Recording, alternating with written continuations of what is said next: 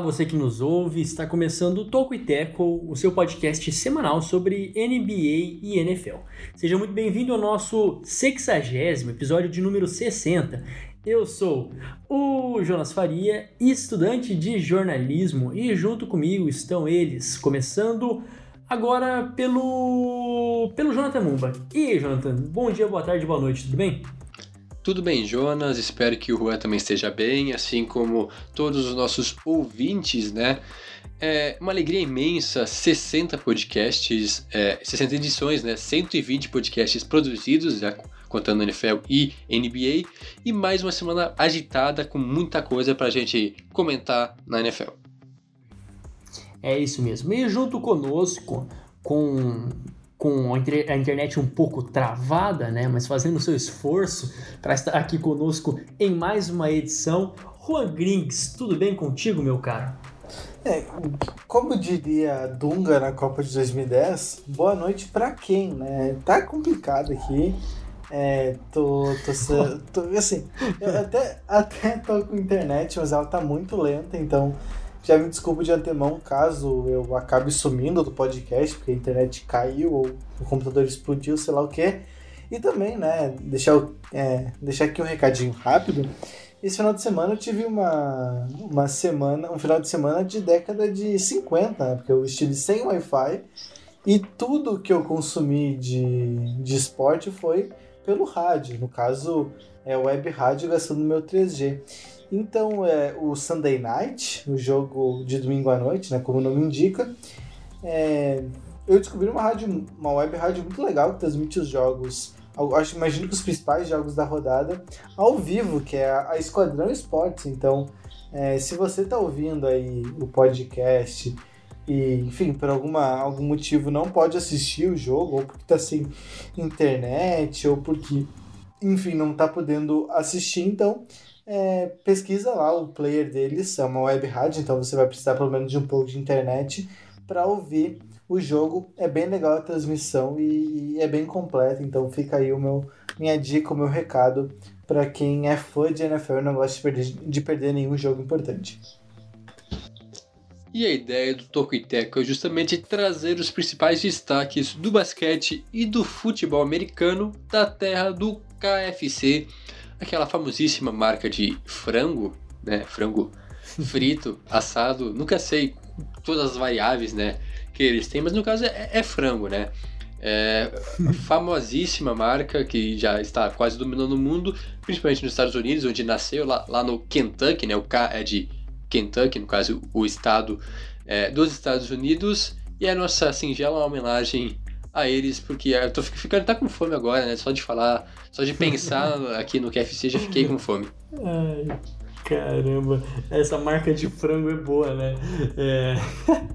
Muito bem feito, então, o Merchan do, da Web Rádio, feito o Merchan da KFC, ambos, né, estejam muito bem-vindos, a, sejam muito convidados, né, a nos patrocinar, patrocinar aqui o Tocuiteco, porque não, a gente leva a sua marca adiante. Agora vamos tentar levar também a nossa marca adiante. É, acesse o nosso site medium.com.br Tocuiteco, lá você confere todos os nossos textos produzidos até o momento. É, temos também o Twitter e o Instagram, arroba Tocoiteco, e a nossa newsletter semanal, semanal e gratuita, tá? tocoiteco.substack.com. Você pode se inscrever ali, assinar na verdade a nossa newsletter e você recebe todo toda sexta-feira de manhãzinha no seu e-mail essa coisa bonita chamada newsletter do Toco e Teco. E depois, encerrando aqui, ó, você pode ouvir o nosso podcast no Spotify, no Apple Podcasts, no Stitcher, no Google Podcasts, onde você quiser, sem exagero. E também, por último, mas não menos importante, o nosso formulário. Toda, sema, toda semana a gente reforça e cada semana que a gente reforça é mais uma semana próximo da apresentação do nosso TCC. A aguinha começa a bater ali nos nossos pescoços? Começa, mas sem pressão, você ainda tem tempo de responder o formulário, você pode responder sem medo de ser feliz e vai ajudar a gente demais. O link está no nosso, é, na nossa bio do Instagram e na nossa bio do Twitter. Então, sinta-se convidado a colaborar com o nosso trabalho de conclusão de curso. Dito tudo isso, Rogrins, quais são os destaques do episódio de hoje? Muito bem, Jonas. Os destaques do podcast de hoje são os principais jogos da semana, né? A gente vai fazer um breve recap de Seahawks e Arizona Cardinals e também de, do invicto, ainda invicto Pittsburgh Steelers, que fez mais uma vítima dessa vez, o então invicto também Tennessee Titans. A gente vai discutir a situação dos Patriots, que parece bem dramática nesse momento, Justin Herbert, né, que é um novato que está impressionando todo mundo, outro novato que vai ter a sua estreia como titular, o Tuga Tagovailoa, nessa semana, a gente vai repercutir isso também, é, além, é claro, também de fazer a prévia da rodada da próxima semana, né? Entre Steelers e Ravens e Eagles e Cowboys. Nesse momento a gente vai parar um pouco para chorar, né? Para lamentar um pouco a vida, mas tem que falar, é Sunday Night. E também vão ter as tradicionais rapidinhas da semana para você sair muito bem informado dessa edição do podcast.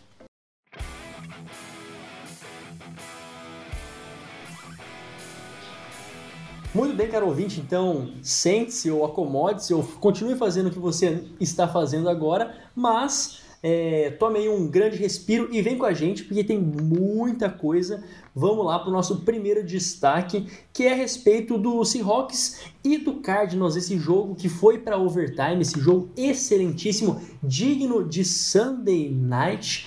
E, bom, o meu destaque vai para, obviamente, a vitória do Cardinals, a segunda vitória nessa divisão tão competitiva que é a NFC Oeste, segunda, é, segunda vitória, venceu já o Seahawks, o, o San Francisco 49ers no Levi's Stadium, na casa do San Francisco 49ers, e agora o Seahawks, o jogo que aconteceu lá em Arizona mesmo. Mas o meu principal destaque dessa partida foi o final do jogo em 3 minutos, chamadas loucas do King Kingsbury corridas no estourar do relógio para pontuar 10 pontos e levar para overtime. Que jogo louco e como o Cardinals se mostra competitivo, se mostra forte para duelar por um por um playoff nesta temporada. Tem muita coisa para se destacar, mas sendo bem sucinto. Primeiro, a, a jogada do DK Metcalf, que absurda, é uma das maiores jogadas que eu já vi na NFL. É, para quem não sabe, quem não viu o jogo, então procure, mas o Russell Wilson já na, praticamente na endzone, eu lembro que na, na linha de 4, 5 jardas, ele tenta um passe pro running back, se não me engano, pro Carson, e aí vai lá o Buda Baker, safety dos Cardinals, intercepta a bola e sai loucamente disparado em direção à endzone do Seahawks. Uma corrida de 90 jardas de retorno, e o Metcalf sai atrás dele e chega a uma velocidade incrível de 21 é, jardas é, por. Traduzindo. Acho que foram 22 é, PM, MPH, que dá 36 km por Isso. hora, acho uma coisa assim. Praticamente 36 km por hora, né? Já que a gente conhece quilômetros no Brasil.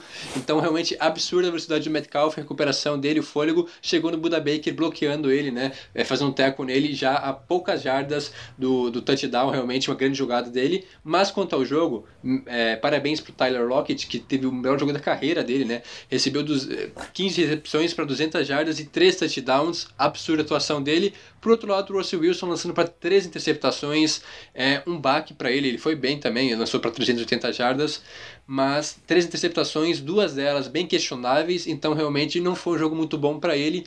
Do lado dos Cardinals, Murray se mostrando sim que é capaz de vencer jogos, um cara que sai muito bem correndo né, com as pernas, escapando dos jogadores, um cara muito liso, é difícil taclear ele e também passando, claro, principalmente para o DeAndre Hopkins, mas também para outros jogadores. Então, de fato, Kyle Murray mostrou uma certa evolução e saiu vitorioso nesse duelo que entre ele e o Wilson, né, dois jogadores bem completos e similares, um mais experiente, o outro segundanista, mas o Kyle Murray mostrando que pode sim fazer estragos na NFL. Sim, é, de fato, e não só o Kyler Murray mostrando que faz estrago, mas também os Cardinals, né? Foi realmente uma partida impressionante contra um time que é contender, que até. Foi nesse jogo que eles perderam a invencibilidade ou eles já estavam sem? Foi nesse jogo, né? Foi nesse jogo. Eles poderiam ter chegado no 6-0 e, enfim, era uma vitória que imagino que é, não era dada como certa, mas eles consideravam uma provável vitória, né? Quando faz o planejamento da temporada. E os Cardinals venceram. E, enfim, olhando, claro, a NFC Oeste está completamente insana, né? É muito difícil prever qualquer coisa, mas tá todo mundo vivo, muito vivo, inclusive, e todo mundo aí é, mantendo esse ritmo, mantendo essa pegada, pode sonhar com coisa bem alta, bem grande aí, na, inclusive na pós-temporada. Muito bem, e então falando em pós-temporada, né, falando em times badalados, o nosso próximo destaque é de Steelers e Titans, o duelo que era um dos dois invictos até o momento, levando a melhor a equipe dos Steelers. O meu destaque para essa partida vai direto para como o Steelers tratou bem a bola, fez uma é, um excelente começo de jogo, com uma posse, a primeira posse de bola de quase 10 minutos, conseguiu anular bem o, o jogo terrestre e o Ryan Tannehill junto com o Derrick Henry, que está dando muito certo.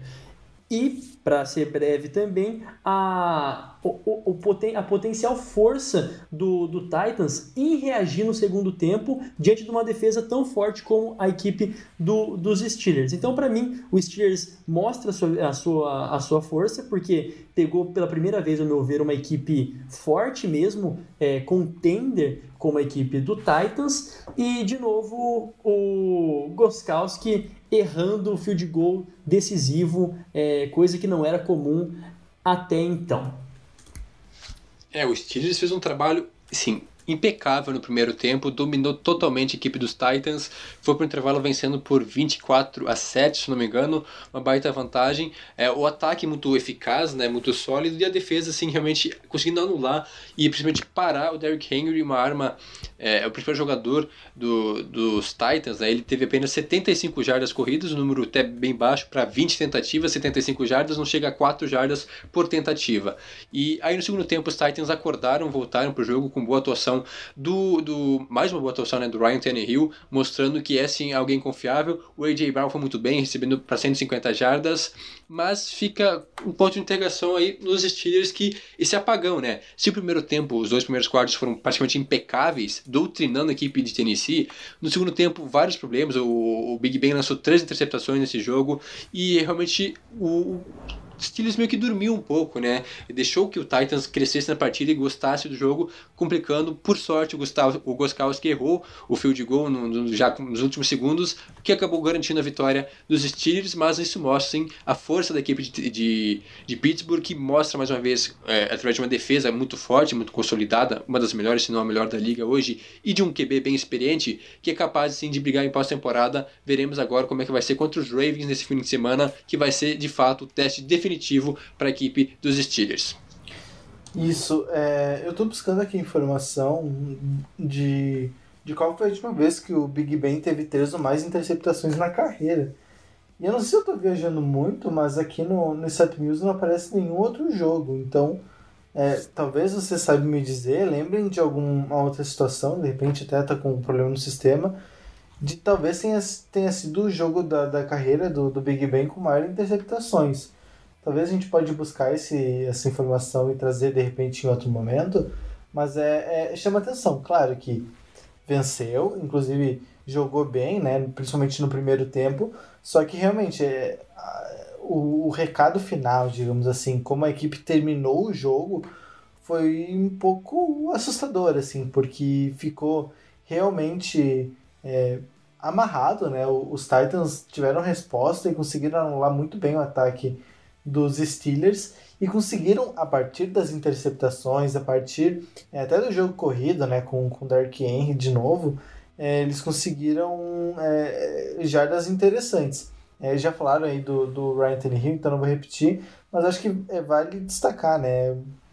Parece que ele cada vez mais vai crescendo, vai se tornando mais confiável, é, passando agora das 200 jardas e dois touchdowns para um time que prioriza, né, como a gente já falou tantas vezes, o jogo corrido. É, isso é muito importante, tá? Só para então finalizar o que o Juan disse, é, mas também não tenho dado aqui agora. O ataque dos Steelers também precisa melhorar, tá? Tem peças importantes, conseguiu sim é, fazer partidas ok, mas ainda tem teto para melhorar e precisa diante de uma defesa para tentar se pelo menos equiparar a defesa que se mostra tão sólida é, nos últimos anos, por assim dizer. Uh, agora passando para o nosso próximo destaque, né? finalizamos nosso momento recap dos principais jogos. Vamos para os nossos questionamentos, as nossas dúvidas, as nossas pautas. E o primeiro é o que está acontecendo com o Patriots? E não só prenunciar o fim, o apocalipse da dinastia, mas existe uma luz no fim do túnel para a equipe do, do Patriots. Eu falei Steelers ou não? Tô viajando muito? Foi Patriots, foi Patriots. Não, tá, então beleza. Eu não sei porque ficou. Foi Patriots. Então beleza, vamos, vamos. Então acertei aqui. Seguimos normalmente. Por que então o, esse momento né, que vive o, o, Patriots é o terceiro na divisão pela primeira vez desde 2002. Né? Essa aqui é, é, apenas a segunda vez na era Bill Belichick que isso acontece lá em Foxborough. E com uma campanha negativa, então isso certamente assusta.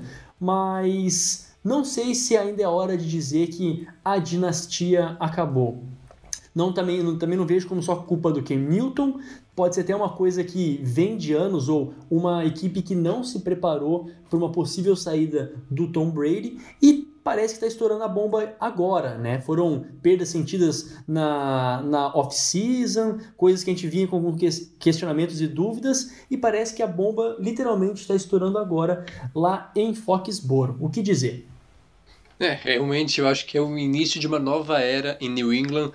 É, eu tô realmente atônico com o que eu vi com os Patriots nas últimas semanas, principalmente a derrota para os Broncos, né? E agora no último fim de semana, 33 a 6 para a equipe dos Niners sobre os Patriots lá em New England. Então, realmente, é, o Cam Newton muito perdido, jogando muito mal, teve 98 jardas apenas, 98 jardas aéreas, 3 interceptações e um touchdown nesse jogo. É um rating de passe, o passe dele então, é, o, o passing rating dele foi de 39.7 muito baixo. Então, mas claro que não é só problema dele, não é só culpa do Cam Newton.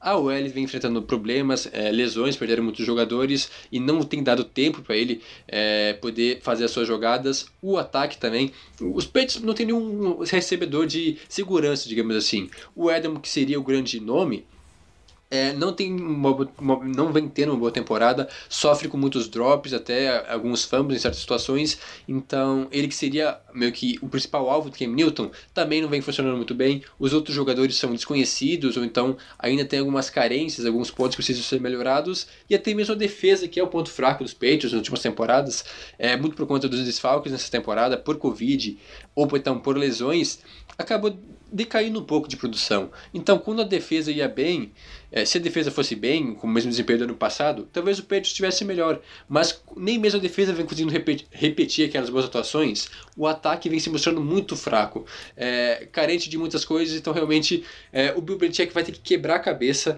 para melhorar esse time. Eu acho que essa temporada realmente vai ser difícil os Patriots irem para os playoffs. Claro que na divisão, é, é eu nunca vi os Patriots em terceiro na divisão. Pela primeira vez na vida estou vendo é, essa experiência. Então eu ainda acho que tem chances de brigar com os Dolphins, talvez até ultrapassar a equipe de Miami.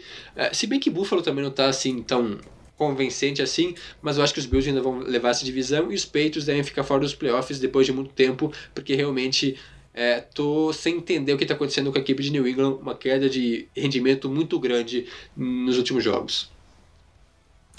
Com as marcas, com a marca atual, é, os Patriots é, têm 210 jardas aéreas por jogo conquistadas em média.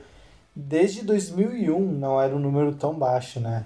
Então mostra aí de, realmente o efeito Tom Brady que a gente já falou tanto aqui, enfim, por mais que ele nesses últimos, principalmente nesse último ano dele em New England, já não era o mesmo, obviamente, a idade já chegava, o corpo de servidores não era tão bom, mas mesmo assim ele conseguia manter o time longe dessas marcas tão negativas. E agora sai ele, entra o Cam Newton, que até em alguns jogos iniciais ele mostrou uma capacidade de passar correr é chovendo molhado, a gente já sabe que ele sabe correr muito bem, mas passar, ele até estava conseguindo acionar bem o, o, os recebedores. Só que isso parou, né? A gente teve aquela semana que o Cam Newton não jogou e daí foi uma tragédia completa, né? Que apesar de tudo, o, os Patriots conseguiram segurar é, os Chiefs é, por boa parte do jogo, então foi por muito pouco, né? Faltou justamente o cornerback, foi o que a gente falou aqui no podcast. É, e desde então, é, o Cam Newton não conseguiu jogar mais. né? já é o segundo jogo consecutivo, né? Com os Broncos, a gente falou semana passada, foi uma situação bem complicada. Assim, o ataque simplesmente não existiu. E nesse final de semana, né? Nesse domingo, eu infelizmente não, não pude ver o jogo, já falei, né? Que estava sem internet. Mas pelo que eu li, pelo que tenho visto as pessoas comentarem, foi quase mais do mesmo. Claro que as duas defesas são muito fortes, né? Tanto dos Niners quanto dos Broncos mas ainda não é justificativa para um desempenho tão abaixo do, do esperado. É, só para ter certeza aqui, quando que o. Vocês sabem dizer agora de cabeça quando que o Tom Brady assumiu a titularidade dos Patriots? Foi 2001? Ou foi, foi antes? Ou foi um pouco depois ainda? 2001. Cara, acho que foi 2001. Foi 2001, Foi 2001, Super é. Bowl, é. Super Bowl em 2002. É, não foi 2001. E eu- Isso, então, então mostra, mostra bem isso, né? Tipo, é, o, desde que o Tom Brady assumiu, né? A primeira temporada que ele teve até a primeira sem ele, é, os Patriots não tinham tão, um desempenho tão ruim já das passadas é, por ataque por ataque na, na NFL. Bom, eu acho que é importante vocês conseguirem apurar essa informação do Tom Brady só pra gente passar bem certinho, mas enquanto isso. Não, mas é vou fazer 2001. um eu achei, 2001 mesmo? Tá. eu achei. É, É, 2001 assim- começou com o começou com o Drew Bledsoe e depois foi o Tom Brady. Pois é, assim, o que eu vejo, tá? Não é só culpa da, da saída dele, mas é muito mais, tipo assim, aquilo que ele representava. E, de novo, eu bato na tecla de que o New England não se preparou para tanto. É, a gente sabe de um, de um ataque que gosta muito de usar Tyrands. Hoje não tem Tyrande. Quem que a gente fala? Eu tava pegando aqui o, o roster atual, assim, né? O ataque. Ah, a gente pega então Ken Newton, ok. Depois os running backs, o Harris, James White. ah, os receiver, uh, receivers, o Nikhil Harry, que também assim, se mostrou um bom um quando ele foi draftado, né? Um bom um bom receiver com mãos seguras, Isso. né? E até agora não despontou. É, temos o também o draftado o Isaiah Wynn, né? Que também é coitado, ele sozinho não consegue fazer muito, mas o Tyrande, né? Para não fugir muito do fio da meada que eu comecei, Ryan Izzo. Quem, assim, assim é, desculpa, mas Ryan Izzo veio de onde? O que dizer a respeito dele? Era, ele era o terceiro Tyrande, os dois primeiros é, se lesionaram, né? Os dois, os dois primeiros que era o Devin Asiasi e o Dalton Kini, combinados nessa, nessa temporada tem uma recepção apenas, então um ataque que era tão característico com os, com, com os seus Tyrands e o Ken Newton gosta de usá-los, usava pelo menos com o Greg Olsen, por exemplo, lá nos Panthers, é, não está acontecendo. Já a gente falou também da questão do Edelman é, na defesa, os linebackers que era talvez o ponto mais sensível a gente lembra da, da perda do Hightower no início da temporada, a saída do Collins, do Van Noy, do Roberts. Então, assim, tem muita gente desfalcada, quer dizer, tem muitas posições que, que falta, assim, gente, e que era uma coisa que se mostrava. E a saída do Tom Brady é como que fosse a. Não tanto por ele ter saído, mas porque representa a unidade do, do Patriots. Pelo menos é assim que eu visualizo, pelo menos é assim que eu enxergo. Uma coisa que não foi preparada, talvez por não ter capacidade de trazer melhores peças ou melhores talentos. Dito isso, existe uma luz no fim do túnel? Para mim, existe. A luz no fim do túnel chama-se AFC Leste né, uma divisão com como essa, ainda que tem os dois jogos importantes ah, em seguida, que é o Bills e depois o Jets, vejo como jogos é, bastante importantes, decisivos até pro, pro Patriots. Vencendo essas duas partidas, duelos divisionais, Poxa, ainda tem chance um playoff? Lógico, eu também não vejo é, grandes coisas no playoffs, nos playoffs pro Patriots. Mas a luz no fim do túnel é ainda essa divisão que o Patriots há tantos anos, há quase duas décadas, tem sabido lidar e tem sido o seu jardim, né, o jardim dos fundos, que é o Foxborough. Então essa que é a luz no fim do túnel, ao meu ver, nessa temporada para a equipe dos Patriots. E claro, pensando bastante a longo prazo. A equipe do Patriots tem que fazer drafts melhores, tem que ir atrás de peças convincentes, não contar com aquilo que a gente falava, ah, porque o Bill Belichick consegue desenvolver talentos, consegue pegar peças lá na sétima, na oitava rodada e desenvolver bem. Não tá rolando. Não Precisa tem ir atrás rodada. de gente de talento mesmo, sem Só são sete rodadas. Oi? Perdão.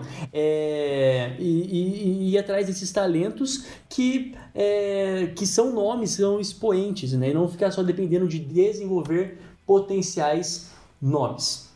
Falei, é isso. É, realmente, para ter ideia de quão assustadora essa temporada, é, nesse momento o ataque aéreo do- do- dos Patriots é o 28º em jardas, ou seja, nos cinco piores, e o pior em touchdowns aéreos, até porque, é, o Newton, a maioria dos, das jogadas são é, corridas, né? ou ele indo para endzone, ou então running back, então o ataque aéreo muito perdido, mas isso, isso não é, é culpa do Cam Newton parte da culpa sim, mas uma pequena parte apenas do Newton, porque realmente falta material humano, principalmente no ataque, seja é, nos recebedores, né, nos wide receivers e nos tight como o Jonas já comentou, e também até no jogo corrido que vai bem até um dos melhores da liga, né, por, por jardas, mas pode melhorar. Então realmente os Patriots passam por um momento complicado nesse seu passado recente, então parece que chegou o momento, né? a- é, o tempo das vacas magras em New England, pelo menos é o que os últimos jogos vêm mostrando. Claro que não é cedo, veremos o restante da temporada. Os Patriots têm chance de se recuperar, mas é, é difícil. Hoje o cenário é um pouco é, assustador para a equipe de Foxborough. Muito bem. É, agora, passando para o nosso próximo destaque, falamos bastante do Patriots. Vamos falar de. Vamos falar de coisa boa, né? Aquela famosa pergunta: vamos falar de coisa boa agora? Vamos, vamos falar do Justin Herbert. Precisamos falar a respeito deste calouro, por muitos é, até subestimado, né, por muitos analistas do draft e que por um acaso, literalmente por um acaso do Tyrod Taylor não podendo, né, é, por um erro médico, literalmente, não podendo jogar na, na semana, me fugiu a semana 3, não me lembro se era semana Dois. 3, semana... Mas enfim, na semana Semana 2 entrou Justin Herbert e por mais que não tenha vencido muitos jogos até então, né, a equipe do, do Chargers no momento tem apenas duas vitórias, né, corrija-me se eu estiver errado, duas vitórias, mostra um, um gostinho diferente, né, assim, um, um sonho diferente nesse calouro que vem lançando para muitos touchdowns, 10 touchdowns aí nos últimos três jogos, o que dizer a respeito deste menino do Oregon, né? Justin Herbert, nesse momento, o favorito a vencer o prêmio de calor ofensivo do ano. Sim, a gente tem, eh, tem Joey Burrow, tem outros nomes, mas o que o Herbert vem fazendo lá em Los Angeles com um time limitado, né? A gente sabe que os Chargers não é exatamente um oásis de talento. Sim, tem bons jogadores, mas o Herbert realmente tem, tem feito mágica com as opções que ele tem, é, até porque o ataque vem sofrendo com lesões né, na linha ofensiva e no corpo de recebedores. Então o Herbert, no último jogo, né, a primeira vitória dele na NFL, importante mencionar isso, ele já havia tido é, três bons jogos, né, o, dois deles antes até, principalmente contra Tampa Bay e Nova Orleans, mas havia perdido esses dois jogos, então agora ele consegue a primeira vitória, ok, foi contra o Jaguars, mas jogando muito bem, é, lançando para três touchdowns, 347 jardas é, e correndo também para um touchdown, então mais uma grande situação dele, e como o Jonas já comentou, é, em quatro jogos como titular na liga, ele para se ter ideia da situação, ele tem 11 touchdowns lançados até agora, duas interceptações, é um passe, é um passe rating de 111, muito alto, um cara que lida muito bem com a pressão. Claro que ainda tem algumas coisas para melhorar, mas ele deu uma nova vida a esse ataque dos Chargers. É, a torcida está empolgada e não é à toa, realmente o, o Justin Herbert me surpreendeu positivamente, não esperava que ele estivesse tão pronto já para a NFL, é, porque últimas- as últimas amostragens dele lá em Oregon ainda mostravam que ele não estava preparado, tinha coisa para melhorar, mas até agora realmente é absurdo o que ele vem fazendo, não tem lidado com a, é, não tem lidado, não tem se importado com a pressão que ele tem recebido, foi muito bem contra o Tampa Bay Buccaneers do Tom Brady, depois contra o Saints do Drew Brees, dois caras super experientes, e jogou com gente grande, né? E perdeu por um acaso esses dois jogos, por muito pouco, e agora conseguindo vencer a sua primeira partida, de fato, Justin Herbert é um nome para se ficar de olho, quem sabe seja um dos próximos grandes quarterbacks da liga. É, ele tem um braço forte, não é surpresa necessariamente, né? A gente já, a gente já via, né, pelo college, que ele tinha um braço muito forte, capaz de, de lançar para big plays, mas realmente o que surpreende é essa maturidade, essa capacidade de, de liderar o time. É, é, verdade, é claro, que os Chargers é uma das equipes que menos corre. Deixa eu pegar aqui certinho só para trazer estatística. É, que. Deixa eu pegar.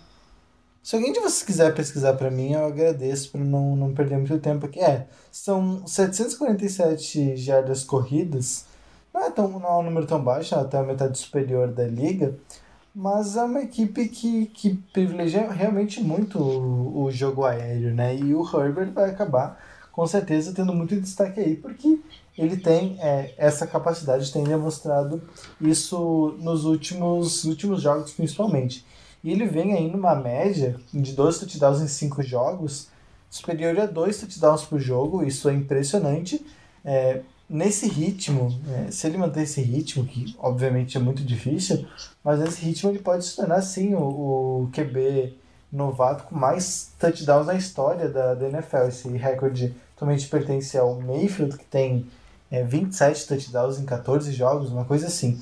É um pouco, um pouco abaixo de, de dois touchdowns por partida, então como o Herbert vem nesse nível, claro que o, o ele, já, ele não vai jogar é, todas as partidas da, da temporada, porque já perdeu algumas, né? Pelo menos a primeira rodada ele já perdeu por conta do.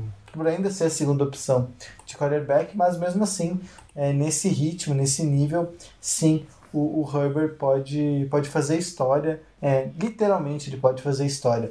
É, se os Chargers vão chegar em playoffs, se eles vão. É, se eles vão sonhar com coisas altas nessa temporada, de fato eu não acredito, mas, mas imagino, né, como pensando talvez com a cabeça do torcedor, que sim, é, é justa a empolgação porque está se demonstrando aí um, um quarterback que se é, mantido da maneira com que está, se desenvolvido da maneira com que se exige e dando a ele as condições necessárias para que ele é, floresça, acredito que eles têm na mão um dos, uma das possíveis futuras grandes estrelas da, da liga no, no futuro bem próximo. Só uma correção. É, e fechando. Hum, pode falar, pode Só um deslize de minha parte. Na verdade, ele tem 12 touchdowns e 3 interceptações, e não 11 2, como eu havia dito antes. Eu acabei esquecendo de contar um jogo, então são 12 touchdowns lançados até agora. É, 67% de precisão no passe, né? ele acerta 67% dos passes, e tem uma média de 308 jardas por jogo até agora. Tudo bem que foram apenas cinco, é, quatro jogos como titular, mas uma média de acima de 300 jardas por jogo. Absurdo realmente os números do Herbert no seu início na NFL. E, e, vale então você, caro ouvinte, que, que, perdão, que esteja empolgado né, com, com jogadores, queira hypar, é, tá aí, um jogador para se acompanhar desde o início, né? O Herbert pode ter uma, um, um, futuro brilhante e é legal, desde já, darmos os destaques para calouros como estes. Próximo jogo, então, é no domingo, dia 1 né? Contra o Denver Broncos. Então, mais um duelo de divisão importante também para o futuro do, do menino Herbert e para o Broncão da Massa. Né? Agora, é, continuando na, na linha de quarterbacks novatos né? Falamos, até passamos aí uma rápida pincelada do Joe Joey Burrow, tá complicado, perdão, é, o primeira escolha geral. Depois o Herbert, que foi a terceira escolha, mas entre um e outro existe, existiu o Tua Tagovailoa, a quinta escolha geral né, do draft, a primeira pela parte do Miami Dolphins. E senhoras e senhores, é muito legal, né? É muito legal o, o hype que chega em cima desse, desse calouro, desse canhoto, né? Desse quarterback canhoto que é o Tua Tagovailoa, que fez a sua estreia contra o Jets, antes da semana de bye, né? Duas semanas atrás. É, foi contra o Jets mesmo, né? Depois me confirmar isso aí, a saída do, do Fitzpatrick, é, para que ele pudesse jogar ali alguns minutinhos. E também aconteceu isso, né? O Fitzpatrick foi bancado, ele deu uma declaração que ficou um pouquinho triste por conta disso, mas é aquilo, né? Tá, em questão de talento, o Tagovailoa, ele desde é, toda a carreira do college já se mostra bem mais talentoso do que o Fitzpatrick. E com essa semana de bye que o Dolphins teve, essa semana agora que se passou, com certeza foi o tempo pro, pro Tagovailoa, pro Tua, ele treinar um pouco mais e se preparar mentalmente para o seu primeiro jogo com, como starter, que vai ser nessa semana agora, contra a equipe do Los Angeles Rams, com uma defesa aí já é, imponente. Então, de cara, um adversário à altura para o menino Tua, que se provando já vai entrar com todo o hype e confirmando todo o hype que dá esperança para o torcedor do Miami Dolphins, que tanto tempo, né? Um torcedor tão sofrido do Dolphins que só quer uma alegria que não vem desde o Dan Marino. É, realmente uma estreia bem tranquila pro Tua, logo de cara ter que enfrentar Aaron Donald e companhia, então realmente estou bem ansioso para ver esse duelo aí, mas como o Jonas comentou, é, os Dolphins não têm um quarterback de qualidade, né, um quarterback elite, desde o Dan Marino lá nos anos 90, né, ele se apresentou em 99, 98, agora não lembro exatamente o ano, mas faz 20 anos que os Dolphins não tem ninguém é, confiável realmente como o Center, então quem sabe agora Tua é o nome da esperança lá em, em Miami, inclusive descobri nesse final de semana que a pronúncia correta é Tua Tango Vailoa. Na verdade existe um N que não se nota aí, um Tango Vailoa, mas tanto faz também, isso é, é o de menos. Mas o Tua é, chega num momento interessante, né? Após a semana de bye, o Fitzpatrick não ficou muito feliz com esse, é, essa troca. Ele que vinha bem, né? Importante mencionar os números dele. Ele nessa temporada ele lançou para 1.500 jardas e 10 touchdowns. Vinha sendo um cara confiável, né? É, regular. Claro que a gente sabe que o Fitzpatrick tem aquela, né? Um, um dia ele é Fitzmagic, no outro ele é Fitztragic. Então o Brian Flores, prevendo isso, né? Temendo algo pior, resolveu então botar o Tu, o tu agora como titular na semana 8. Então ele vai ter meia temporada, ainda pouco mais que isso, para se mostrar, para provar que realmente valeu uma quinta escolha geral, que é o futuro da franquia de Miami. É, tem tudo para dar certo porque o que eu acompanhei dele no college é um cara com muita qualidade.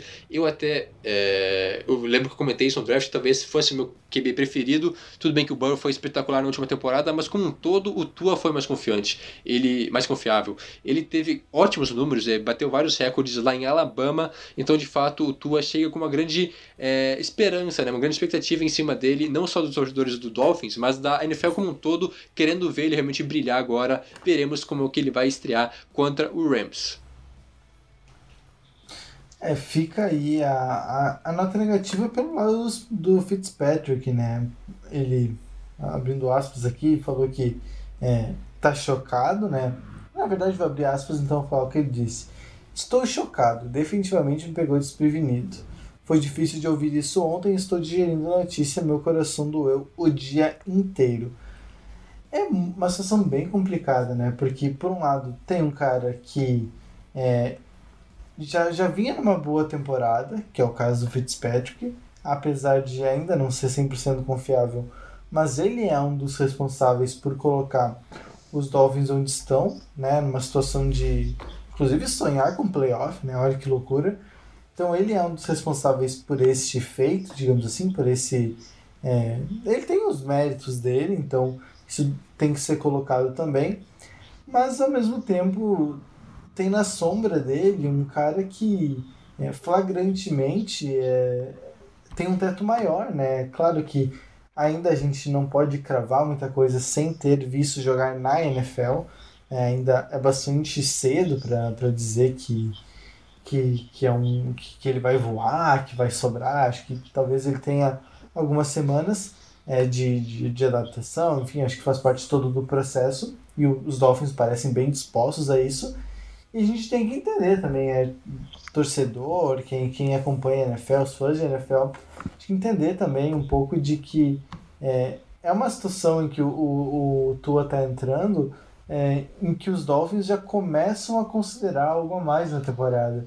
Então, pode ser que haja até uma, uma pressão um pouco é, a mais do que, do que ele, ele merecia, digamos assim. Numa situação ideal, no mundo ideal, é, ao meu ver, pelo menos, é, ele entraria já num, num, num ambiente totalmente é, controlado, digamos assim, numa situação controlada onde não se há muita expectativa mais, o time já não tem pretensões da temporada e daí ele pode jogar tranquilo. Então é legal vê-lo jogar, mas eu tenho um pouquinho de receio com, com a gente criar expectativa nos Dolphins e também no, no Tua e de repente uma, duas, três, uma, duas ou três partidas fracas dele já façam ele cair muito no, no conceito. Espero que eu esteja errado, obviamente, mas eu tenho, confesso que eu tenho um pouquinho de receio só com o que pode acontecer a partir daqui. Bem observado, Roy. Eu acho que realmente é o momento talvez propicie isso, né? Porque os Dolphins claramente têm expectativas de playoffs é, depois desse bom início, quer dizer, um início ruim na temporada, mas melhorando a cada jogo, as últimas atuações bem mais seguras, inclusive quando venceram os Niners, surpreendentemente.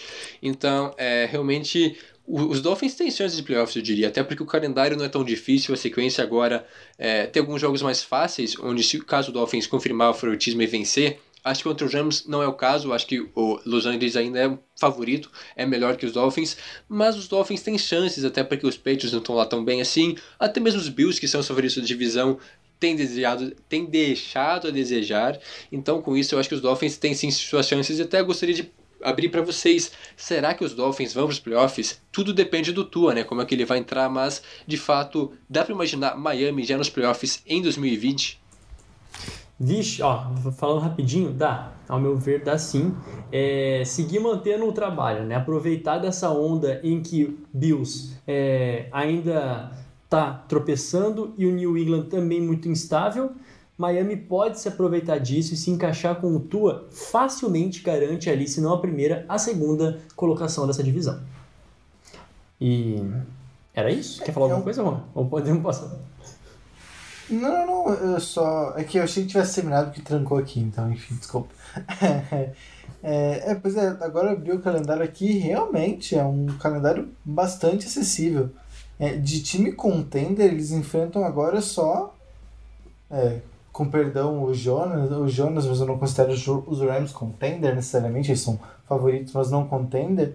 É só os Chiefs, né? Daí depois tem, Bengals, tem Jets, tem Chargers, tem Broncos, tem Bills, tem Raiders, tem Patriots, enfim. É, são alguns jogos que, que devem, inclusive, vencer. Aí tem uma sequência de quatro jogos que tem totais condições de vencer. Encrespa um pouquinho ali no final da, da temporada, mas ah, é, parece bem, bem alcançável, uma, uma campanha positiva.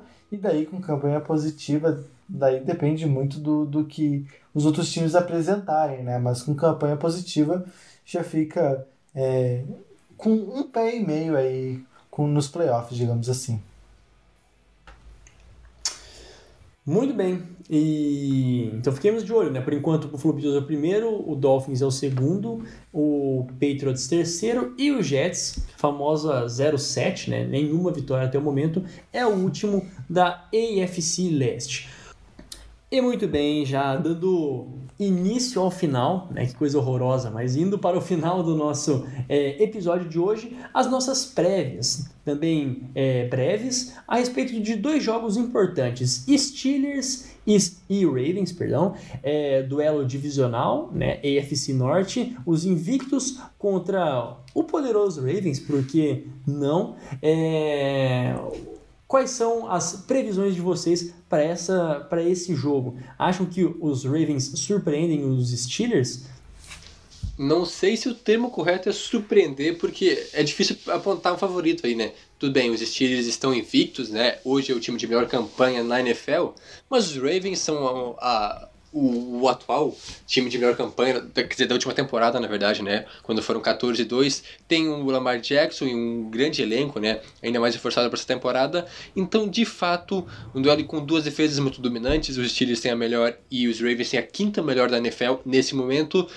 Muito vai passar, claro, do ataque, como é que a defesa dos Steelers vai parar o Lamar Jackson. A gente já teve uma prévia na semana passada, como foi os Steelers contra o Henry, que de fato não conseguiu é, produzir como vinha produzindo. Então agora é ver o Lamar Jackson um cara mais móvel, não tão forte, não tão agressivo quanto o Henry, mas mais liso, né? mais é, escapatório, né? Mas com certeza essa defesa do, dos Steelers tem totais condições de pressionar o ataque dos Ravens e esse é o ponto chave, porque se o jogo corrido não encaixar, o Lamar Jackson ainda não é um grande passador, né? Até porque o ataque aéreo dos Ravens é um pouco precário. Adicionaram agora então a a, notícia, inclusive, a gente vai comentar depois, do Dez Bryant, a seu practice squad, mas mesmo assim, o ataque aéreo dos Ravens é muito limitado ao Andrews e também o, o Hollywood Brown. Então, tirando esses dois jogadores sendo bem marcados, aí complicou muito a situação do Lamar Jackson e basicamente essa chave de confronto. Claro que os Ravens têm totais condições de vencer também,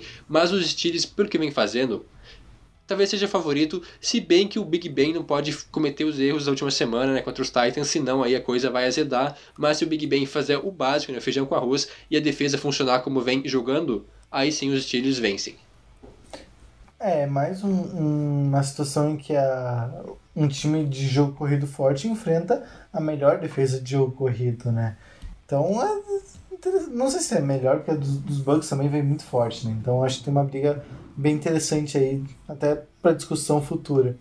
Mas é, é isso, o Jonathan matou a charada. É, se os Steelers conseguirem forçar o Lamar a passar a bola, aí a gente vai ter que ver um outro lado do Lamar Jackson, né? Um, um lado em que ele precisa ser um.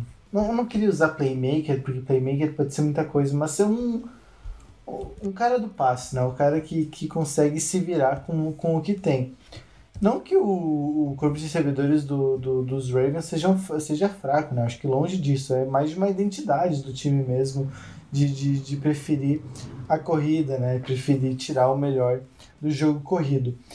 E aí vai ser um confronto, um confronto muito interessante. É aquilo, os Steelers conseguindo anular o jogo corrido e o ataque acontecendo, né? O Big Ben é, fazendo uma partida razoável, sem cometer os erros que cometeu contra os Titans, acho muito difícil time de Baltimore conseguir sair com uma vitória. Mas claro, são dois times muito fortes, dois dos melhores times da AFC, então tudo, absolutamente tudo pode acontecer. Os Ravens também têm uma defesa muito forte, podem forçar turnovers do ataque dos Steelers também. Então, olha, é um confronto muito legal, com certeza o melhor confronto da, da semana aí. Quem tiver com, com tempo, quem tiver com apenas um jogo para olhar no final de semana, sugiro que escolha esse e se, se deleite com o que veremos nesse final de semana. Bom, bom, é, se eu posso sugerir alguma coisa ao, aos, ao cara ouvinte, eu sugiro também que você assista Eagles e Cowboys, tá? Esse jogo também tem tudo e aqui meu voto de confiança para ser um jogo engraçado, não ser feio. Né? Aqueles que duvidavam que Giants e Eagles seria um jogo chato, foi um jogo para lá de engraçadinho, né? Foi um jogo que teve é, jogadas bizarras e foi competitivo até o final, a sua moda, né? Ao, ao jeito NFC leste de ser, foi competitivo e agora mais um duelo divisional entre Philadelphia Eagles e Dallas Cowboys. O destaque que eu dou para essa partida, novamente, te lembrando, caro ouvinte, é que o Eagles é o atual primeiro colocado da divisão com duas vitórias e quatro derrotas. Washington Football Team é o segundo com duas vitórias e cinco derrotas, e o Cowboys é o também com a mesma campanha do, do Washington até o momento, fechando com o Giants. Ou seja, é um jogo que tudo pode acontecer. E quando eu digo tudo, realmente tudo. O Carson Wentz jogou melhor na última, na última partida? Jogou melhor sim. Enquanto pelo lado do, do Cowboys, nem Andy Dalton tem mais no comando do ataque. Então, assim, vai ser. É, coelhos serão tirados da cartola de ambos os lados, mas eu vejo o Eagles e olhem que ousadia como favorito nesse confronto. Já que o Jonas trouxe o gancho do, do duelo contra os Giants, é, acho que dessa vez não teremos um duelo competitivo, porque o Cowboys, se jogar como nas últimas semanas, não vai dar nem pro cheiro nesse jogo aí. Não que o Eagles seja um grande time, mas o que a, a equipe de Dallas tem apresentado nos últimos jogos, seja com o Andy Dalton ou sem ele, né, já que ele se lesionou, então possivelmente o terceiro quarterback da equipe eh, de Dallas deverá ser o, o, titular, né? O até me fugiu o nome, né? O Dinucci, se não me engano. Até não, não sei o nome dele porque foi escolha de, de última rodada Isso. no último draft. Então, ainda muito cru para a NFL. Os Cowboys com uma defesa, sim, muito limitado. Imagino que o Mike Nolan, o coordenador defensivo, deve ser demitido nas próximas semanas se não houver uma grande melhora, porque a defesa dos Cowboys é uma mãe, realmente uma mãe generosa com todo mundo. Então, até mesmo os Eagles com Carson Wentz não tendo uma boa temporada nem de longe, é bem problemático. Tem tem um, deixa eu só conferir agora os números aqui para não dizer nenhuma bobagem, mas ele tem 10 touchdowns lançados nessa temporada e um total de 10 interceptações, ou seja, ele está zerado nesse momento, é um dos quarterbacks que mais lança interceptações, com várias atitudes, decisões bem equivocadas nos últimos jogos, mas contra os Cowboys, essa é a chance do Carson Wentz se redimir, dar a volta por cima e os Eagles vencendo esse jogo, olha, deu um passo importante para a conquista da divisão, quem diria, porque pelo que tudo indica, vai ficar entre Eagles e Redskins, porque o Cowboys, o que eu vi dos Cowboys contra Redskins. Redskins Car... não, né? É o futebol team. Futebol team, perdão, perdão, errei. Washington, né? Não é mais Redskins. É, Washington venceu muito bem a equipe de Dallas, só deixando claro isso, né? Importante mencionar também. Então os Eagles hoje são os favoritos na divisão e os favoritos para esse confronto. Não tem nem muito o que falar, né? Os Eagles são a melhor equipe da, da da divisão, isso não é exatamente um elogio, é, dada a comparação. E é, é, é, bem constrangedor, eu sei de todas as dificuldades dos Cowboys, sei que perdeu o Dak Prescott foi um baque muito grande, ele é um cara que se dava bem com, com os principais jogadores ali, então é, até emocionalmente eles ficaram bastante abalados, enfim, sei de toda essa, essa questão. Mas convenhamos, mesmo com o deck, o time não estava vencendo os jogos assim. Não é que estava tudo bem e ele saiu e ficou tudo mal. É, ainda a defesa era horrorosa. A diferença é que o ataque às vezes conseguia encostar no jogo e, fazer um, um, Derrubei alguma coisa aqui, não sei o que, que foi. É, conseguia fazer uma, um, um caldo ali, um, um calorzinho no final. Em geral não vencia, mas pelo menos chegava. E agora? Com Ed Dalton já era uma tragédia, e sem Ed Dalton aí é, é só constrangedor mesmo, não tem muito o que falar, porque, enfim, o ataque é muito bom, né? Tem nomes muito bons, porém, não tem uma alma viva que saiba acionar esses jogadores, né? Tirando o Ezekiel Elliott, que é só entregar a bola para ele deixar correr, o resto, meu amigo, é fica ali com, rezando no cantinho, se, se pintar uma bola pega e corre. Porque não chega, eu não acredito que os Eagles percam esse jogo, inclusive devem vencer com alguma facilidade, porque o parâmetro está muito baixo. É, eu vou dar meu voto de confiança pro querido Ben Dinucci, que vai acionar todo mundo e vai meter o louco no, no ataque do Dallas Cowboys. Vim, falei e fui. É... Mais algum... Podemos passar para as rapidinhas da semana? Rapidinhas, prometemos que vai ser rapidinhas, tá, caro ouvinte? É... Vou dar aqui então o destaque. O primeiro destaque é Odell Beckham Jr. fora do restante da temporada. O que dizer sobre isso? Então, com essa grave lesão, o Odell Beckham Jr. fora do restante da temporada, uma perda sentida, né? Mais uma perda para a equipe dos Browns, que já perdeu o Nick Chubb por algumas semanas, deve retornar na semana 10 possivelmente, então só mais, dois, é, mais duas rodadas. É, mas mesmo assim, o Odell vinha se recuperando né, depois de uma temporada muito ruim no ano passado, onde ele deixou a desejar. Agora ele vinha tendo boas atuações, mas claro, as esperanças ficam todas no Jarvis Landry, que é um bom nome, também tem outros jogadores surgindo. O próprio o Pipos Jones recebeu e teve o touchdown na vitória no último domingo, então quem sabe ele ganhe mais espaço agora. Então, uma perda sentida nos, no, nos Browns, mas ainda há esperanças. Eu acho que os Browns podem ter uma boa temporada assim.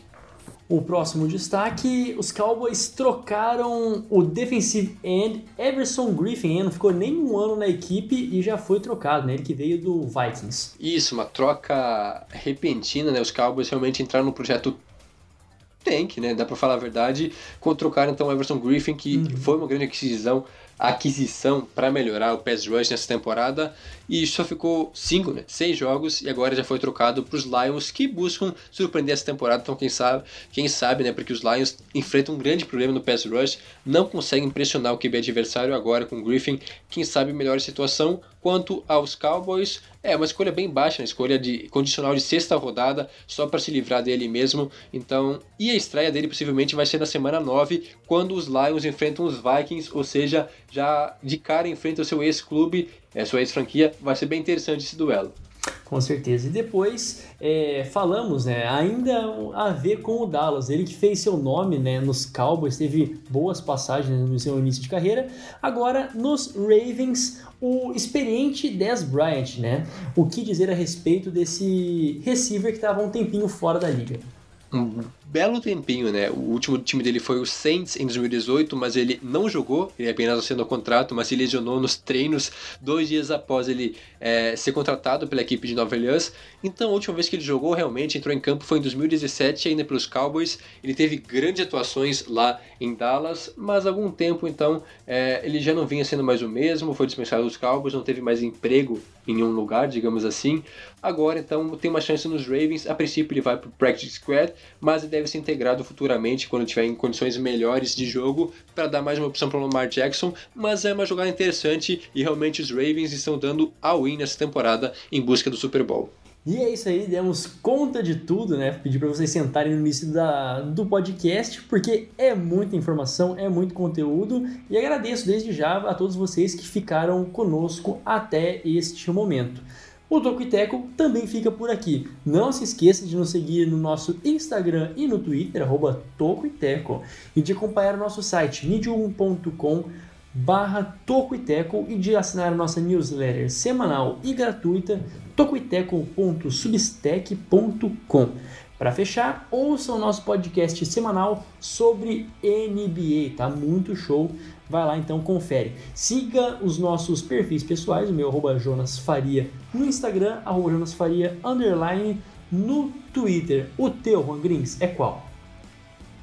É arroba Roglins no Twitter e no Instagram. E aqui fica a minha nota de repúdio aos jogos da NFL que vão começar a partir das 11 horas na semana que vem. Isso é desumano. 10. É 10? 10. Ah, viu? Eu te falei, Jonas, que era 10. mano. Bryant. Bryant? 10, Você me Bryant. disse que era, que era às Brincadeira. 11 hoje, mano. Ah, mano, é o horário de verão, desculpa, eu não, eu não faço ideia de horário de verão, falei que eu não sou bom com essas coisas de geografia, gente, perdão. É, então, ainda não é tão desumano assim, é tarde, mas dá pra assistir. É, aos fãs vale a pena. E você, Jonathan Mumba, sem nota de repúdio, por favor, acho que você não tá tão revoltado assim. Quais são os seus, é, suas redes, em especial o Tinder? Diz aí pra gente. Arroba Jonathan Momba e eu não tenho Tinder, cara. Se alguém encontrar, é fake, não sou eu. Estão tentando me incriminar. Muito, muito obrigado a quem nos acompanhou até aqui. A gente volta na próxima semana com mais um episódio do Toco e Teco NFL. Até lá, tchau!